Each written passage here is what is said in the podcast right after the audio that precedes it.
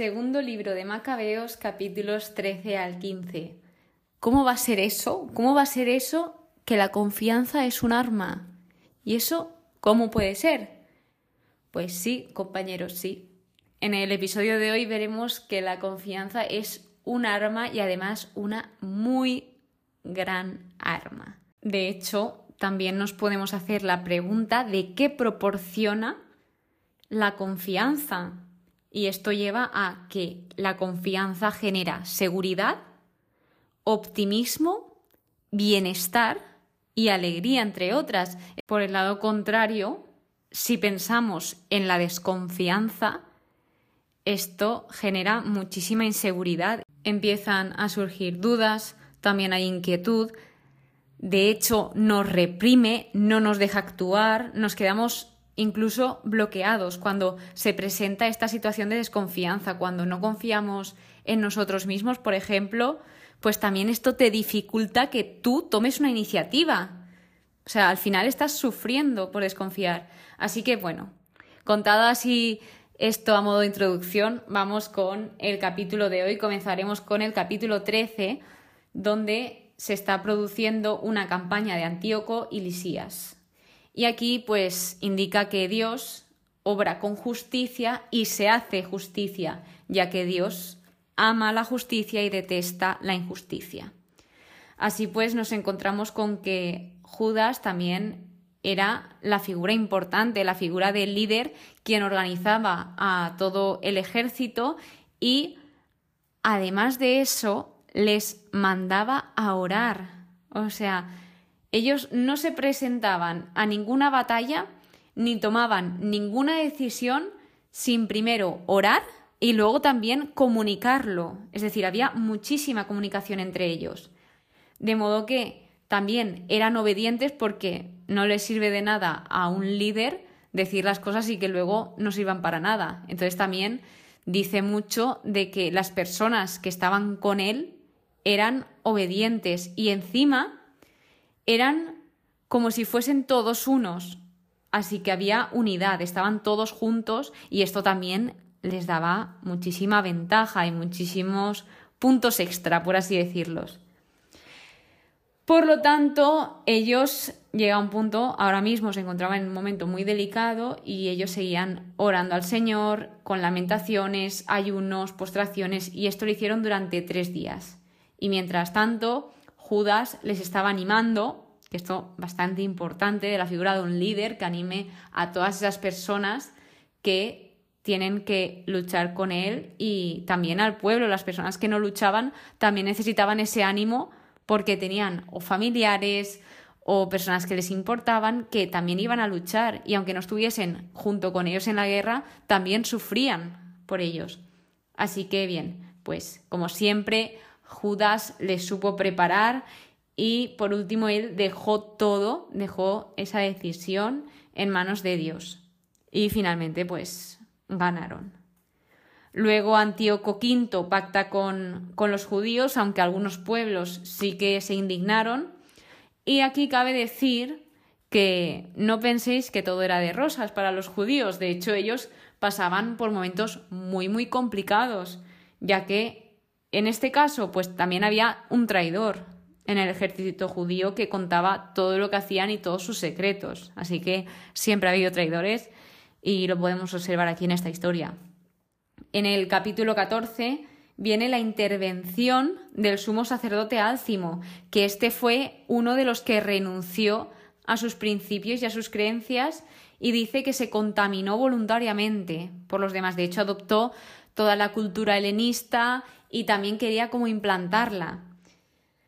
Así que bien, pues esto como dato interesante de esta parte de la historia y viene con que Nicanor entabla amistad con Judas. Nicanor era del ejército enemigo y llega un punto que viene a entablar esa amistad con Judas.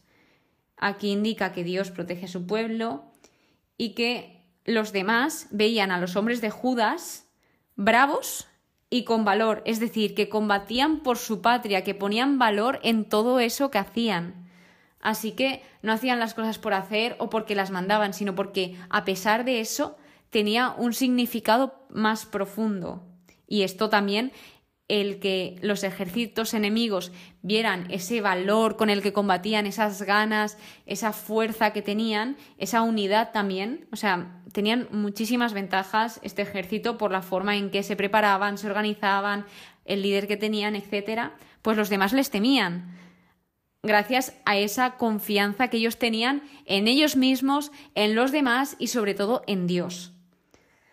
Así que bien, pues surgió otra casuística donde Judas preparó a todos por si ahora mismo que estaba Nicanor, que parecía que venía de buenas, se trataba de una traición, porque Judas también aprendió de los otros casos que pasaron que les traicionaron, les traicionaron perdón, varias veces a los judíos y pues mejor prevenir que curar. Pero, pues sin embargo, Nicanor y Judas se ve que entablaron una amistad y siempre estaban juntos. De hecho, Nicanor como que le dio muchos consejos, aconsejaba a Judas y Judas finalmente se casó y todo, así que tenían una gran amistad. Pero ¿qué pasa?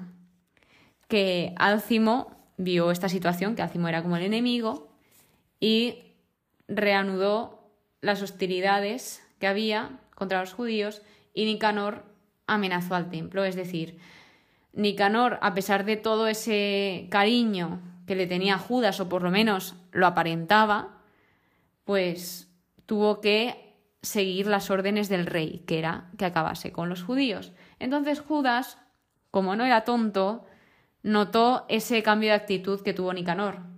Y, claro, aquí os seguiría contando, pero hay que pararse a pensar, quieras o no, a Judas esto le dolería, el que un amigo suyo, o por lo menos una persona con la que había compartido tanto, de repente nota ese cambio de actitud y sabe que se tiene que preparar porque seguramente les traicione o les ponga alguna trampa.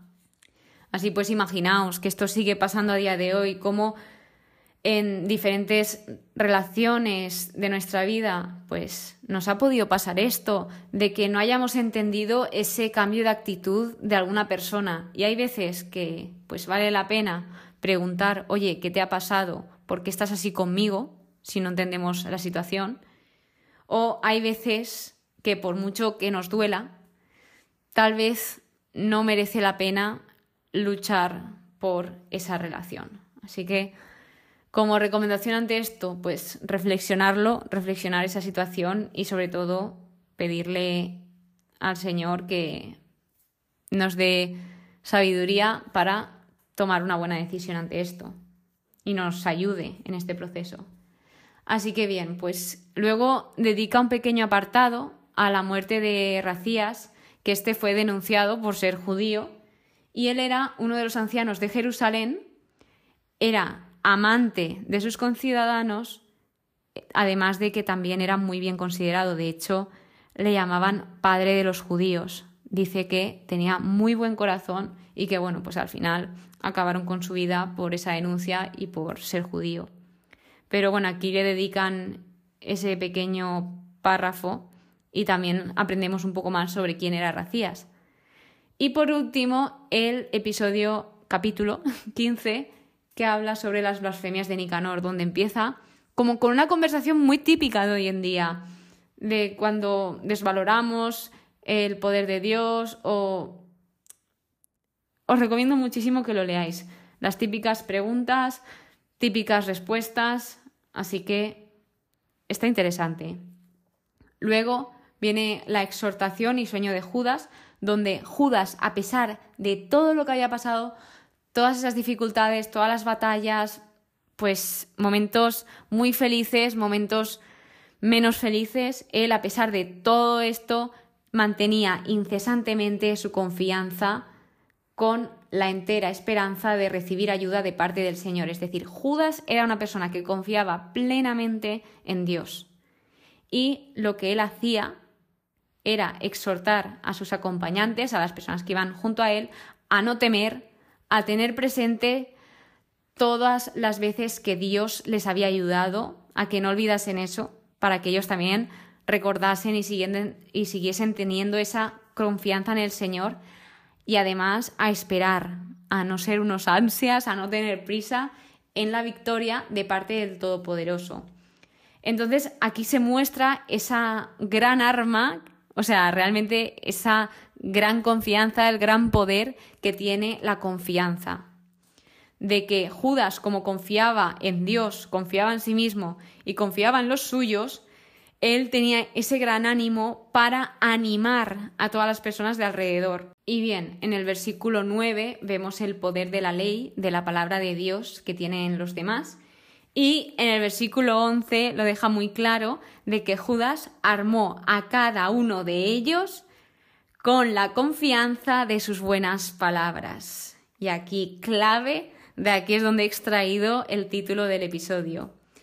Así que Judas en este momento tiene una visión que alegró a todos, a pesar de todo lo que él hacía por ellos, pues también les compartió una visión que tuvo. Y era una visión sobre Onías, que era el sumo sacerdote que ellos tenían, donde vio que él suplicaba por toda la comunidad de los judíos, es decir, era el intercesor, así que él oraba, aunque ya no estaba pues en la tierra, él seguía orando por ellos y por el pueblo judío.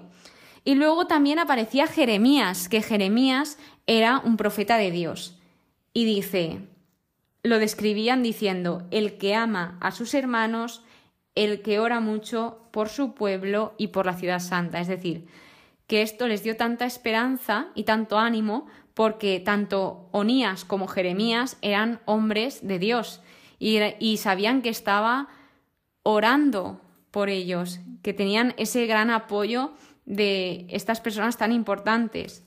Así que bueno, me apunté aquí también que Dios hace regalos, Dios nos hace regalos porque esto las personas lo sintieron así, como un regalo que Dios les había hecho en medio de la tormenta.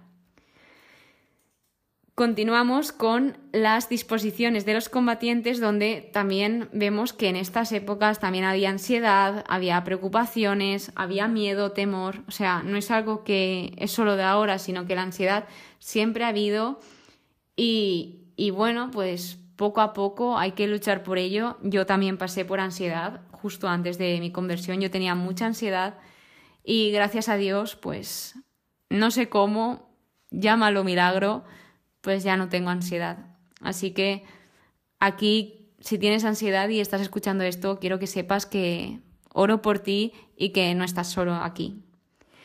Entonces, continuamos con esa gran confianza que he comentado de Judas con el Señor, donde dice Judas, Él concede la victoria a los que la merecen, no por medio de las armas, sino según su decisión. Ojo ahí le quedó increíble. Es que al final ese gran poder que también tienen las palabras, porque las palabras tienen poder tanto como para dar vida como para destruir. O sea, no te hace falta usar un arma material, sino que hay muchas más armas que tal vez no sean materiales que pueden hacer mucho más daño que una material. Así que finalmente viene la derrota y muerte de Nicanor, donde aquí se ven dos realidades. La gente de Nicanor que va con trompetas y cantos a la batalla, y los hombres de Judas, que van con invocaciones y plegarias al Señor. Y dice el versículo 27 que ellos estaban luchando con las manos, pero orando a Dios en su corazón.